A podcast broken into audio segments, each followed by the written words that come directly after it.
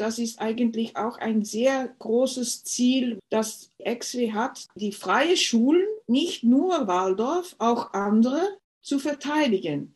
Wir sind da richtig schon anerkannt auf höchstem Niveau. Wenn wir etwas richtig verändern wollen, dann arbeiten wir zusammen mit anderen Organisationen. Diese Übersetzung von wichtigen Sachen das ist auch etwas, was ich finde, es sollte viel mehr geschehen, damit wir einander helfen können. Am wertvollsten finde ich in der Waldorfpädagogik, dass man sagt, wir sollen nicht gucken, ob die Gesellschaft jetzt das oder das nötig hat von Kindern, aber es anders umzusehen. Wie können wir die Kinder das geben, was dann später die Gesellschaft macht? So wie sie sein soll in, der, in die Zukunft. Und dieses andere Paradigma, das ist es, was mich am meisten begeistert.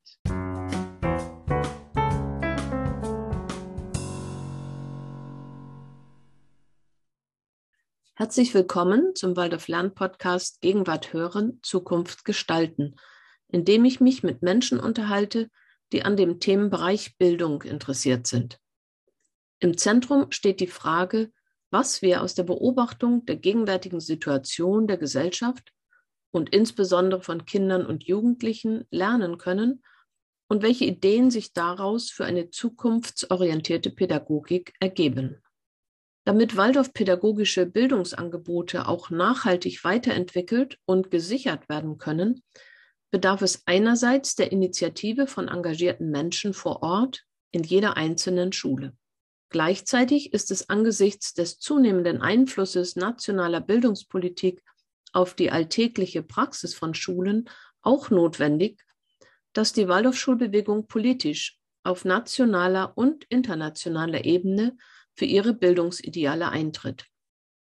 Deshalb freue ich mich sehr darauf, heute mit Margareta von Ramdong zu sprechen, die sich seit vielen Jahren für diese politische Arbeit auf europäischer Ebene engagiert. Herzlich willkommen, Margareta. Ich freue mich sehr, dass du dieses Gespräch mit mir führen willst. Danke. Und ich würde dich bitten, dass du dich vielleicht einmal kurz vorstellst. Und dann können wir auch nochmal darauf gucken, wie wir uns eigentlich kennengelernt haben. Okay, also ich bin ein ehemaliger äh, Waldorflehrer. Ich habe Fremdsprachen unterrichtet von Klasse 1 bis 12 ich habe auch, ich bin auch einmal Klassenlehrerin gewesen und ich habe äh, meistens in der Oberstufe Sprache und auch, wie sagt man das, Forstbau oder mhm, mhm. ähm, unterrichtet. Und ich habe dann auch noch 15 Jahre auf unserer Föderation von, wir sagen, Steiner Schulen in Flandern gearbeitet und dort war ich verantwortlich für das Curriculum und das war eigentlich eine ähm, Brückeposition zwischen die Schulen und dem Staat. Und dann habe ich auch äh, schon dann, damals einen Schritt gemacht nach EXWE. Und äh, jetzt bin ich im, schon äh, mehr als sechs Jahre, glaube ich, äh, im Vorstand und bin auch äh, jetzt Präsident geworden neulich. Ich glaube, wir müssten vielleicht einmal sagen, was XW ist. Äh, uns ist das so vertraut, aber nicht jeder Hörer, jede Hörerin kennt das. Ja, also XW, wenn ich das äh, voll sage, ist es the European Council of Steiner Waldorf Education. Und es ist so ein Bündnis von aller Bunde oder Föderationen oder Vereinigungen der Waldorfschulen in Europa. Das Wichtigste unserer Arbeit ist eigentlich, was wir äh, sagen, Advocacy. Und damit meinen wir also, dass wir versuchen, einen Einfluss zu haben in, äh, in Europa, im, im politischen Feld. Bevor wir da weiter drauf einsteigen, können wir noch einmal kurz gucken, wie wir beide uns eigentlich kennengelernt haben. Ich glaube, das war in Dornach. Ja. Oder? Kannst du das ja, erinnern? Ja, sicher, sicher. Und das war im Oberstufenkolloquium, glaube ich. Oder es war auf eine große Lehrertagung, das weiß ich nicht mehr. Ja, genau, genau das glaube ich auch. Ich glaube, wir waren in einer Arbeitsgruppe zum Thema Differenzierung auch zusammen. Ja, Und da haben wir uns ein bisschen weiter kennengelernt. Damals hast du auch so einen Impuls für mich gegeben, diese Online-Plattform aufzubauen, weil wir beide Erfahrungen hatten mit Theorie U, Online-Kursen. Ja, ja. Und genau, dann bist du dann ja auch mit, als wir jetzt den Verein gegründet haben, so bei Eleva mit eingestiegen. Ja, so ist es. Und wer auf Eleva unterwegs ist, kennt dich auch schon, weil du auch über Portfolio gesprochen hast und ja. also aus deiner Schularbeit. Ja. Jetzt wollten wir ja ein bisschen darüber sprechen, eben über XW, über die Frage, warum brauchen wir eigentlich so eine europäische Föderation und wie sieht eigentlich die Arbeit aus, mit welchen Themen beschäftigt ihr euch hauptsächlich? Magst ja. du einfach an irgendeiner Stelle anfangen? Ja, ja, ja, wir werden sehen. Also wie ich schon gesagt habe, dass das Hauptziel, wenn es gegründet ist, war politische Arbeit. Es ist eigentlich gegründet in der Hager Kreis, also was jetzt auch internationales Forum äh, genannt wird. Und da hat man sich äh, Gedanken gemacht darüber, dass man nicht nur innerhalb der Bewegung arbeiten soll an, an, an viele Sachen, aber dass man auch diese Brücke machen muss nach politischer Arbeit. Und dann hat der Christopher Claude das angefangen. Äh, wir sind jetzt schon 27 oder 28 Jahre am Arbeit und ich bin, äh, bin jetzt vielleicht schon hm, seit 2008 oder 2009 auch eher bin ich schon damit konfrontiert worden und habe immer so in, damit mitgearbeitet, nicht immer in, in der Board, aber trotzdem kenne ich es schon lange. Und das, was ich dann gemacht habe, bevor ich äh, der ja, Repräsentant von Belgien war und, und in der Board-Sitzung äh, hatte, habe ich eigentlich vor allem Projekte mit äh, ja, unterstützt. Also wir haben nicht nur diese politische Arbeit, wir haben auch interne Projekte zusammen gemacht. Und das hat eigentlich dazu geführt, dass wir jetzt sagen, wir haben zwei wichtige Felder, ein innerhalb unserer Bewegung und ein außerhalb. Und diese Projekte sind offen unterstützt bei ähm, Europa. Also es sind Erasmus Plus Projekte oder in der Vergangenheit Comenius und so weiter. Und insofern hat es doch auch mit unserer politischen Arbeit zu tun, dass die natürlich äh, Kriterien haben, die verknüpft sind mit die äh, Ziele der EU. Also wenn der EU ein Ziel hat, zum Beispiel wenige Schulausfall, sagt man das so, also wenige Schüler, die nicht mehr zur Schule gehen äh, ab 16, 17, 18 Jahre, wenn die da, da etwas tun wollen, dann schreiben die das in ihre Kriterien und dann hat man mehr Chance, großes Geld zu kriegen eigentlich, um ein Projekt zu machen. Und darum haben wir das auch ja unsere Föderationen angeboten. Oft, dann hatten wir so ein Thema im, im Blick und dann haben wir gesucht, ob da nicht einige Leute sind oder Schulen oder Föderationen oder wo auch immer, die da mitarbeiten wollen. Und ah ja. so bin ich oft in diesem äh, ja, Kontext, habe ich oft mitgearbeitet. Grundsätzlich ist es so bei XW, dass jedes Land Vertreter in einen Kreis schickt oder wie ist das organisiert? Ja, es ist so, jedes Land kann ein oder auch mehrere äh, Vertreter schicken, aber jedes Land hat, hat nur eine Stimme. Obwohl natürlich das ein bisschen komisch ist, weil wir haben ganz kleine äh, Schulbewegungen mit nur einer Schule in einem Land und wir haben Deutschland. Und Deutschland ist 60 Prozent von XW. Wenn man die, die Schülerzahlen äh, rechnet, mhm. ist Deutschland 60 Prozent, Holland 20 mhm. mhm. und die 26 andere sind dann nochmal 20 dieser einen Stimme ist bestimmt auch der Gedanke dahinter gewesen, jetzt trotz diesem großen Gewicht, das Deutschland an Schülerzahlen hat, jetzt nicht unbedingt danach auch Entscheidungen zu treffen oder sowas ja, das zu machen. war ne? uns ganz wichtig, weil auch in der EU, nicht alle unserer Mitglieder sind EU-Länder. Wir haben zum Beispiel auch Armenien, Russland, die Ukraine, äh, der Schweiz. Also es gibt äh, ziemlich viele, die nicht in der EU sind auch.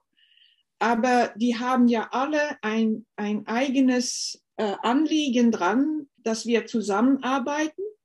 Und was wir auch machen, nicht nur diese politische Arbeit in der EU, aber wir haben seit einigen Jahren äh, auch eine interne, wie soll ich das sagen, ein, wir organisieren Hilfe, wenn einer unserer Länder ein Problem hat im, im bildungspolitischen Feld. Ah, okay. Und nochmal so eine Frage zu dieser Organisation. Wie ist denn XW dann finanziert?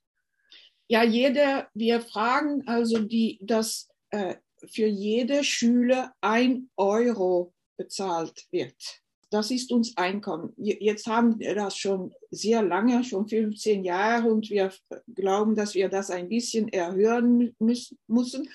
Aber trotzdem hat es uns äh, gut geholfen, weil die Bewegung wächst. Und mit diesem Wachstum haben auch wir viel mehr Mittel gekriegt und haben auch unsere, zum Beispiel unsere Anzahl an Mitarbeiter äh, auch erhöht. Wir haben am Anfang nur ein Mitarbeiter und jetzt haben wir schon fünf. Nicht alle Vollzeit, aber mhm. wir können jetzt viel mehr machen. Wir können auch, äh, und die, die, Mitarbeiter können sich auch ein bisschen spezialisieren und das ist enorm hilfreich. Ja, da gibt es ja auch ganz verschiedene Aufgaben. Vielleicht können wir noch einmal gucken, dass du ein paar Beispiele geben kannst von Projekten, wo XW beteiligt war. Also ja, jetzt Comenius oder ja, also Erasmus? Also das, das, das, was ich das Spannendste gefunden habe, war the European Certificate Portfolio Project. Ich fand das ganz ähm, äh, schön, weil wir waren damals mit, mit zwölf Schulen in acht Ländern beteiligt. Und das war also sehr, sehr spannend und hat auch ein riesiges Netzwerk gemacht. Also viele meiner Kontakte, die ich jetzt noch habe und die ich die wir auch verwenden können für unsere äh, internationale Arbeit, sind eigentlich dort entstanden. Also diese Projekte sind nicht nur interessant für das, das was man damit machen kann, aber auch für die Kontakte. Und ein anderes Projekt, das auch sehr spannend war und das jetzt ein bisschen ein andere, einen anderen Weg genommen hat, war das European Waldorf Diploma. Ja, wir wollten eigentlich ein internationales äh, Diploma oder Qualifikation oder wie auch immer haben für Waldorf, damit man nicht immer die nationale, äh, wie sagt man, Prüfungen machen muss, muss, so wie Abitur oder Baccalaureat oder die holländische Staatsexamen und so, und so weiter. Und damit man die Oberstufe besser sichern kann, weil wir haben das, und das ist immer noch etwas, was weiter und weiter geht. Also schon in, in 2010 haben wir gesehen, ja, der Staat ist immer mehr und mehr anwesend in Curriculum ob, äh, Obligationen, also damit man nicht die eigenen Wege in Freiheit gehen kann und dass man so viele Anpassungen machen muss. Und vor allem in der Oberstufen ist das schlimm.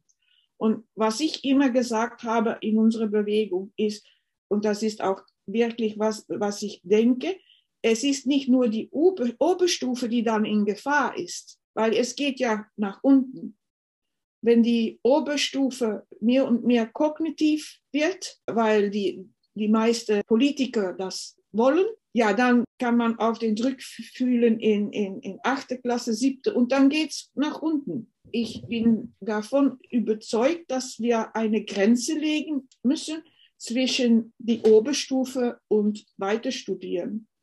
Mhm. Aber das ist eine furchtbar schwierige Arbeit. Wir gehen da richtig gegen den Strom.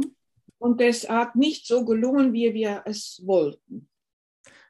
Genau, das ist ja auch ein bisschen aus diesem Portfolio-Projekt entstanden. Ja. Das war ja die erste Idee, ob man dieses ja. Portfolio dafür nutzen ja. könnte. Ja. Ähm, das hat dann sich auch ein bisschen aufgesplittert. In Deutschland gibt es in Nordrhein-Westfalen dieses Portfolio-Projekt. Ja. die jetzt, glaube ich, tatsächlich, habe ich auf der letzten Delegiertentagung gehört, tatsächlich auch in die Richtung gehen, dass die zumindest für Fachhochschulen zum Teil anerkannt werden jetzt. Also das hat auf europäischer Ebene nicht ganz geklappt. Und mit diesem europäischen Waldorf-Diploma, das ist dann die, zu diesem neuseeländischen Zertifikat oder wie, wie hieß das noch, ja, dieser neuseeländische Abschluss, ja. So ist es. Und man, ja, also ich, ich arbeite dort ganz eng mit Detlef Hadorp zusammen und auch in dieses Projekt mit den Neuseeländern. Und er sagt jetzt, es ist kein internationales äh, Diploma oder äh, eine Prüfung oder wie sagt man auf Deutsch, aber es ist eigentlich transnational. Okay, aber ich habe immer noch diesen Traum. Ich habe immer noch den alten Traum und nicht ein europäisches, aber ein internationales. Okay, also das ist so die eine Richtung. Ja. Also diese Frage der Anerkennung und dann damit auch letztendlich auch ein bisschen die Unabhängigkeit von staatlichen Regularien. Ich glaube, da sind wir in Deutschland, auch wenn wir das Abitur ja als einen Druck empfinden, wenn wir das mal vergleichen mit anderen Ländern, haben wir eigentlich mit unserem Abitur noch ganz schön viel Freiheit. So ist es. Denke ich immer wieder. Also wenn ich das in anderen Ländern sehe, da ist der Einfluss, den der Staat auf das Curriculum und auf die Prüfung macht, noch viel, viel stärker als bei uns. So ist es. Und vor allem in den kleinen Ländern. Also diese 20 Prozent. Ja, ja, ja, das kann ich mir vorstellen. Gibt es noch andere Projekte, die dir jetzt so einfallen, woran? Oh ja, ja, ja. Also in, in äh, die letzten Jahren haben wir sehr viel gearbeitet an Media Education. Wie sagt man das auf Deutsch? Ich weiß nicht. Medienpädagogik. Ja, Medienpädagogik. Und äh, wir haben das ganz viel investiert auf zwei Ebenen. Wir haben eigentlich schon etwas ganz Wichtiges erreicht im politischen Feld, dass zum Beispiel wir einige Wörter, es, es ist vielleicht komisch zu denken, dass nur einige Wörter einen Einfluss haben, aber es ist wichtig. Äh, in diese Texten von, von EU haben wir das Wort age appropriate hereingekriegt. Und das ist so wichtig, ja, nicht, dass alle das verstehen, was wir darunter meinen, aber wenn man das, das Wort da hat, kann man da viele andere Sachen anhängen. Und das haben wir äh, geschafft und das haben wir nicht alleine geschafft, das haben wir gemacht mit Partnern. So arbeiten wir. Wenn wir etwas richtig verändern wollen in Texte, dann arbeiten wir zusammen mit anderen Organisationen und die sind dann Learning for Wellbeing. Das Wort sagt es schon, Learning for Wellbeing oder the Alliance for Childhood und äh, Lifelong Learning Platform. Diese Wörter sagen es schon ein bisschen, was die Leute machen und das sind so Lobbygruppen, die ja die ein bisschen die, die gleiche Ziele haben und wenn wir da alle zusammenarbeiten, dann können wir etwas verändern. Wenn du jetzt sagst, Wörter verändern in Texten, also age-appropriate, altersangemessen, kannst du nochmal erklären, um was für Texte es sich handelt? Ja, es sind dann Texte, äh, die kommen als EU-Anbefehlungen, sagen wir auf äh, Niederländisch, Anbefehlungen. Empfehlung? Empfehlungen. Empfehlungen. Mhm. Empfehlungen. Weil die können nicht entscheiden über ähm, Unterrichtssachen, aber die können Empfehlungen machen. Und diese Empfehlungen sind oft sehr, das kommt ein bisschen drauf an, wie ein Land die EU, wie, wie sie sich fühlen zu EU. Wenn, wenn die Politik nicht positiv ist, ja, dann hat es kein, nicht so viel Sinn. Aber wenn die Politik ein bisschen äh, positiv ist, dann hat das einen ganz großen äh, Einfluss in ein Land, dass diese Texte doch die, die nationale Politik äh, auch ähm, ja, verändern eigentlich ein bisschen. Und dann hat man, dann kann man eigentlich sagen, dann hilft es die Schulen über den Kopf von Ländern zu gehen. Und was ich auch immer so spannend finde, ist diese Empfehlungen, weil die müssen ja mit so vielen Ländern entscheiden werden. Und das gibt eigentlich eine Freiheit, weil jedes Land hat seine eigene Kultur und sein eigenes System im Unterricht. Und die sind ganz unterschiedlich. Aber diese Empfehlungen müssen dann etwas finden, was in alle Länder hereinkommen könnte. Und das ist eine Art Macht, die man dann hat, weil es etwas ist, das über die Köpfe hingeht.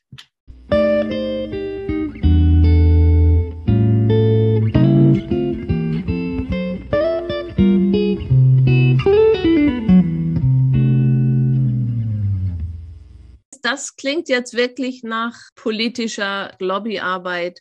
Und wie sieht das so ganz praktisch aus? Also ich weiß, XW hat einen Sitz in Brüssel, so dicht ja. vor Ort. Ja, ja. Also das Wichtigste, was wir in den letzten Jahren äh, tun können, hat viel zu tun mit Georg Jürgens. Also wir nennen ihn jetzt unser Manager.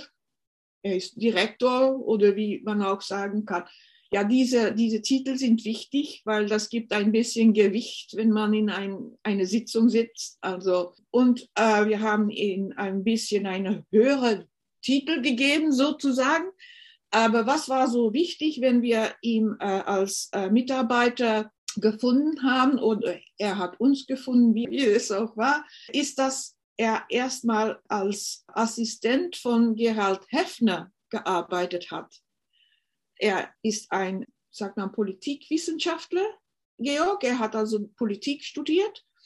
Er war Assistent im, im Parlament von Gerald Heffner, als er ja, Parlamentarier war.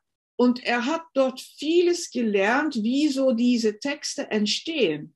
Und die entstehen eigentlich oft unter den Assistenten und das ist eine, eine Weg, den man laufen kann, wenn man so Kontakte hat und, und zusammenarbeitet. Die jungen Leute kennen einander ganz gut.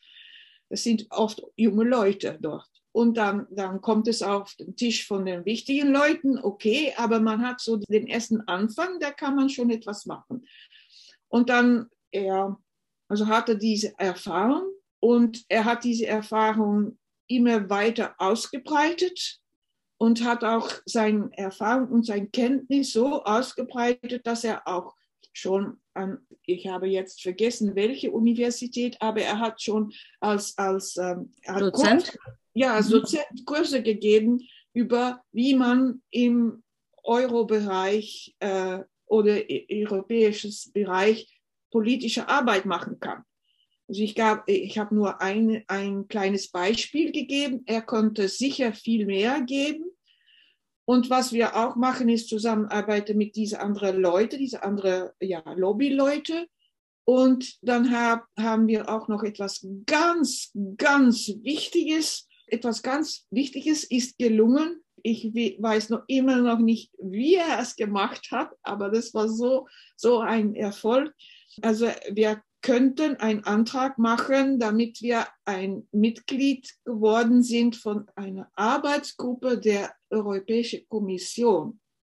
Und es sind ganz wenig Leute und ganz wenig Organisationen, die da hereinfließen können.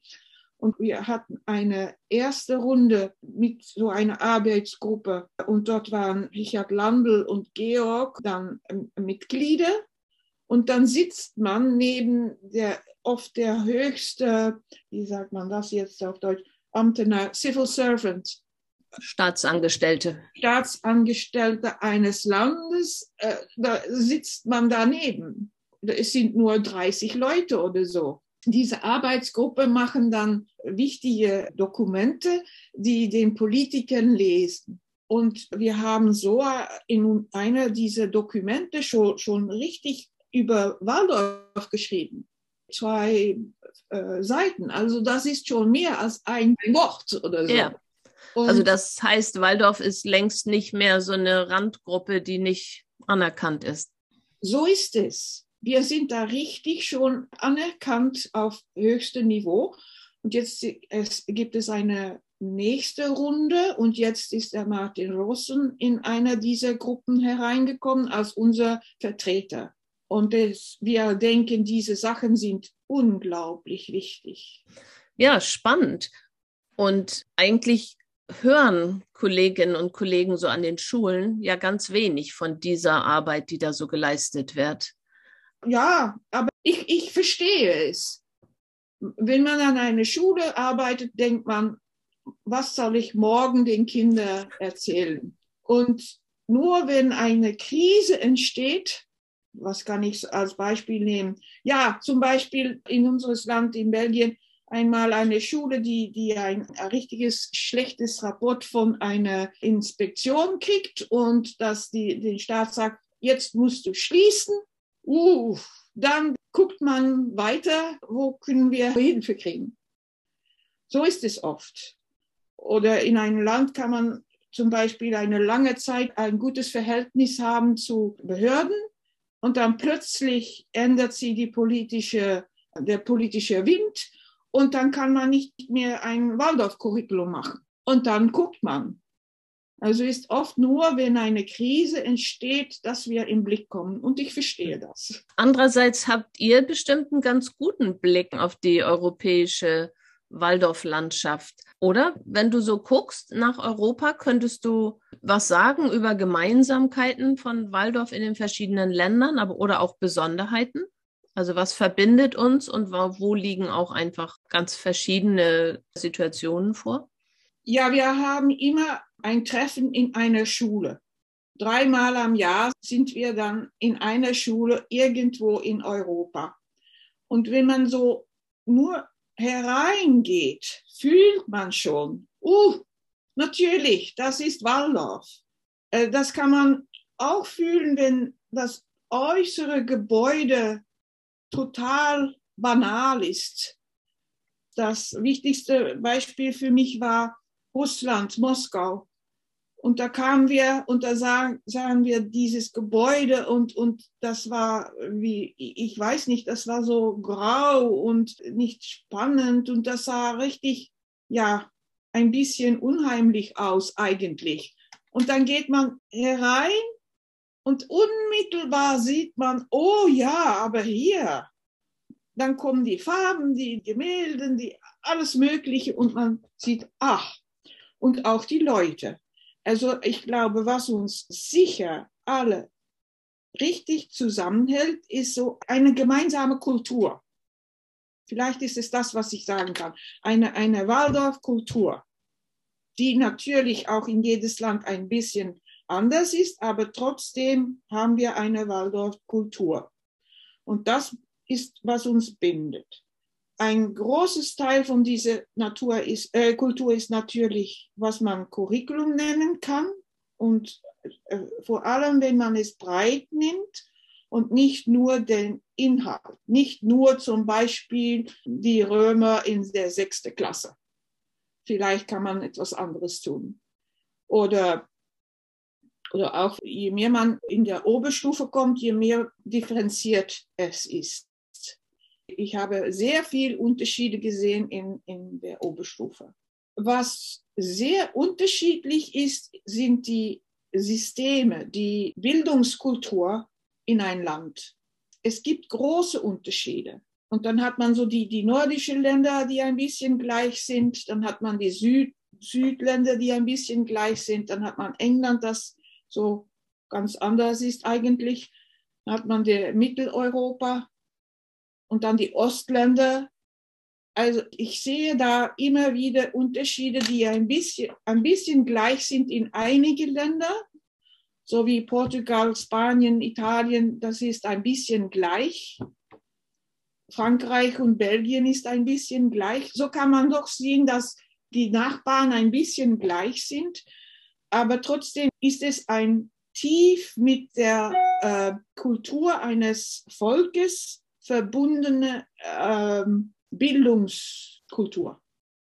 Und das haben wir ja eigentlich auch gesehen. Wir waren ja zusammen in einer Gruppe und haben einen Leadership-Kurs gemacht. Also mit der Frage uns auseinandergesetzt, wie ist eigentlich die Verwaltung, die Führung an Waldorf-Einrichtungen und waren uns auch sehr bewusst, dass das ja sehr unterschiedlich in verschiedenen Ländern ist auch schon allein die Vorschriften, gibt es hier eigentlich einen Direktor, wie ist das organisiert? Und dann spannend ja die Frage, aber was ist eigentlich sozusagen die Haltung, die Haltung zu Führung in einer Waldorf-Einrichtung? Und das ist vielleicht mit dieser Bildungskultur ähnlich. Also ja, so was habe ich so verschiedene kulturelle Ansätze, aber was ist eigentlich der Kern, das uns verbindet? Was macht uns überall trotzdem zu Waldorf? Ja, so ist es. Und ich fand es auch ganz spannend zu sehen auf dieser Schulleiter Learning Journey. Da konnte man sehen, auf der einen Seite sind die äußeren Bedingungen ganz unterschiedlich, aber trotzdem, wenn man so auf der inneren Ebene geht, dann findet man wieder, oh, hier haben wir die gleiche Ideale. Und das ist auch so mit, mit anderen Sachen, obwohl, was ich ganz schlimm finde, und das ist eigentlich auch ein sehr großes Ziel, das XW hat, dass wir arbeiten im Feld von, wie soll ich das sagen, ja, die freie Schulen, nicht nur Waldorf, auch andere zu verteidigen. Und das, das hat mit Geld zu tun, ob man Subventionen kriegt oder nicht. Ob man so wie in England eigentlich eine Privatschule gründen muss oder so wie in Belgien, das würde in Belgien nie klappen, weil wir hier so viel Subventionen kriegen in unsere Schulen, dass die, die Eltern sind es gewöhnt, wir müssen viel Zinsen zahlen, also sollen wir auch nicht viel für eine Schule zahlen. Das soll der, der Staat zahlen. Viel Steuern meintest du, ne? Ja, Steuern. Ja. Mhm. Das wäre jetzt ja auch schon so ein bisschen so ein Blick in die Zukunft. Also der Podcast heißt ja auch Zukunft gestalten. Was wären denn aus deiner Sicht wichtige Themen für Waldorf und Waldorf Zukunft, die du so am Horizont siehst oder die auch schon ganz aktuell sind, an denen XW auch arbeitet? wo es hingehen sollte, könnte? Ja, wir müssen das, was wir schon gemacht haben, weiterführen. Und dann meine ich, diese Media-Sachen sollen wir weiterführen. Wir haben auch ein neues Projekt da und das sollte unbedingt weitergeführt werden. Mhm, die Frage der Medienpädagogik, Absolut. also was, wie ist das ja. mit Waldorf-Pädagogik vereinbar? Ja. Mhm. ja, weil das ist ein, ein Gefahr. Wir haben eine Gefahr da. Das mit äh, Qualifikationen sollen wir auch weiterführen müssen, damit die Behörde nicht hineinkommen in unsere pädagogische Freiheit, äh, mit Schülern das zu tun, was die nötig haben. Das ist auch unbedingt wertvoll, also das sollen, sollen wir weiterführen. Was ich jetzt persönlich sehe, und, aber ich weiß nicht, ob das schon etwas ist, was überall durchdringt, aber das ist so eine Gefahr, dass ich meine zu sehen, ist Qualität. Alles, was mit Qualität zu tun hat. Und was ich damit sagen wollte, ist, wir haben richtig eine gute Pädagogik. Da bin ich überzeugt.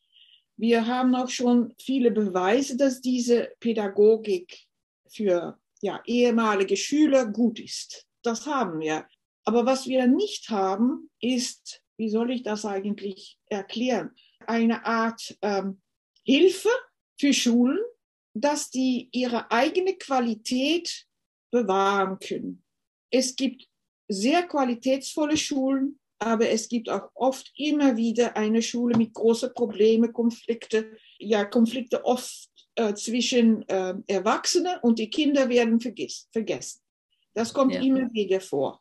Ja, absolut. Und, und dann wenn das geschieht, dann hat man viele Leute, die sind verwundet, die gehen nach außen und dann kommt diese massive Kritik, die oft, wenn man zurückgeht, kann man richtig Wahrheit finden in diese Kritik. Es ist oft Aber ein persönlicher Konflikt gewesen. Es ne?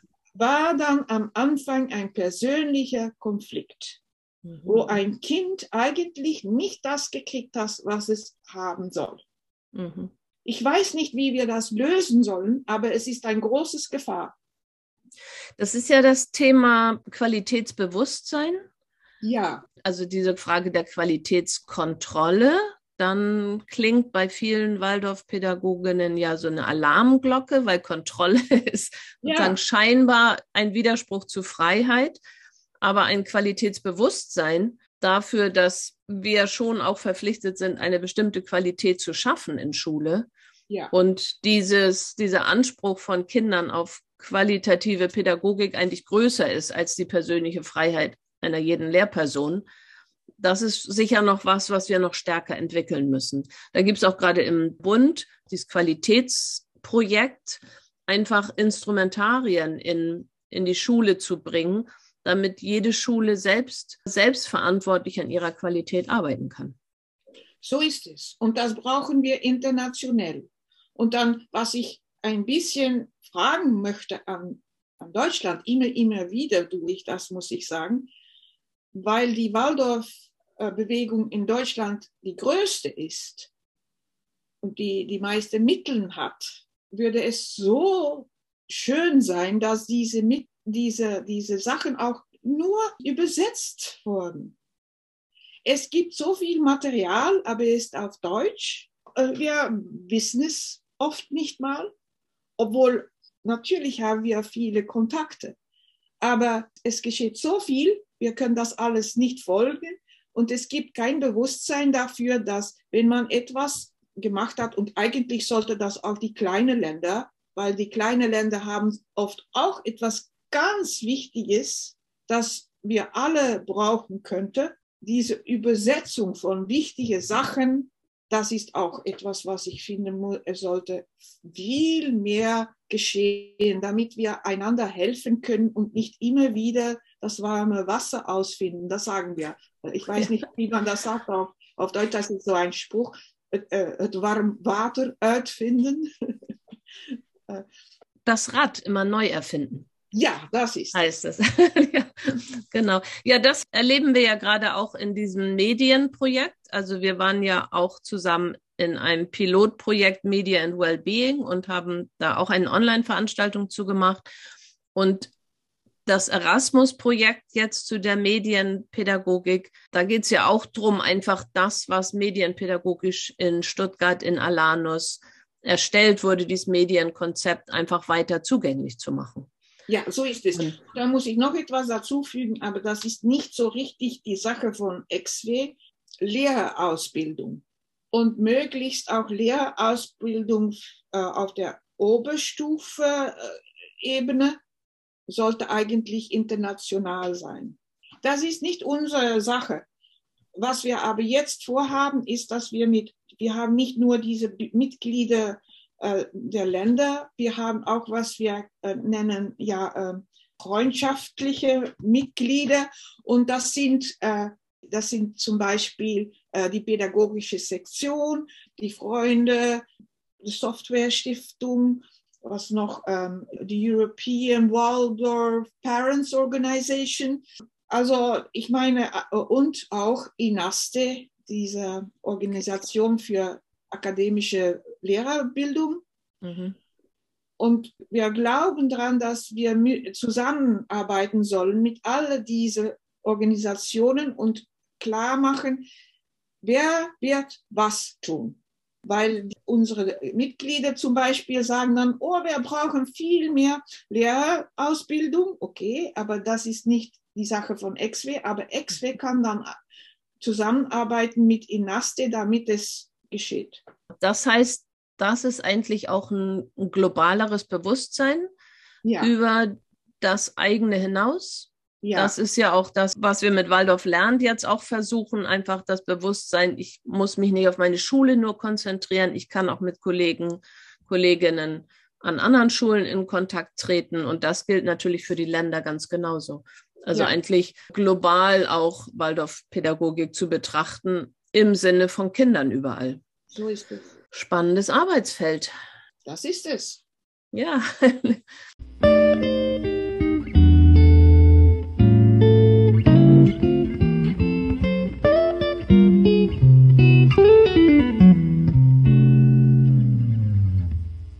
Und wenn du jetzt so zurückguckst, du hast jetzt also einen langen Weg genommen, so ganz konkret die Arbeit in der Schule mit den Kindern und jetzt bist du so ganz europäisch, international geworden. Gibt es da für dich einen roten Faden und gibt es da für dich auch Momente, also sehnst du dich manchmal in die Schule zurück? Ja, ja, ja. Ich meine, in mein eigenes Land und auch auf meine alte Schule bin ich noch immer dabei. Zum Beispiel, ich helfe unseren Nachbarnkinder mit ihren Hausaufgaben aus der Waldorfschule. Oder ich äh, habe einige Leute, die ich so ein bisschen begleite in ihrem Weg als Lehrer. Und ich bin auch äh, Mitglied unserer Vorstand und, und ich, ich unterrichte dort auch unsere, ja, unseren Anfang, soll ich sagen, einer flämische Waldorflehrerausbildung. Also ich bin noch immer auf alle Ebenen sozusagen zu, zugleich ein bisschen beschäftigt, aber nur kleine Sachen. Der rote Faden, mein roter Faden ist Curriculum, glaube ich. Was ich damit meine, ist Curriculum in Zusammenhang mit Kindern mein Lebensideal, glaube ich, ist, alle Kinder sollen das kriegen, das ihr am weitesten bringt. Und nicht nur die Starken, aber alle Kinder. Und darum ist Curriculum mein roter Faden, weil ich habe ja sehr viel gesucht und auch, auch daran gearbeitet, wie kann, können ähm, zum Beispiel die, die Kinder mit Lernstörnissen wie, wie Dyslexie, Dyskalkulie und so weiter.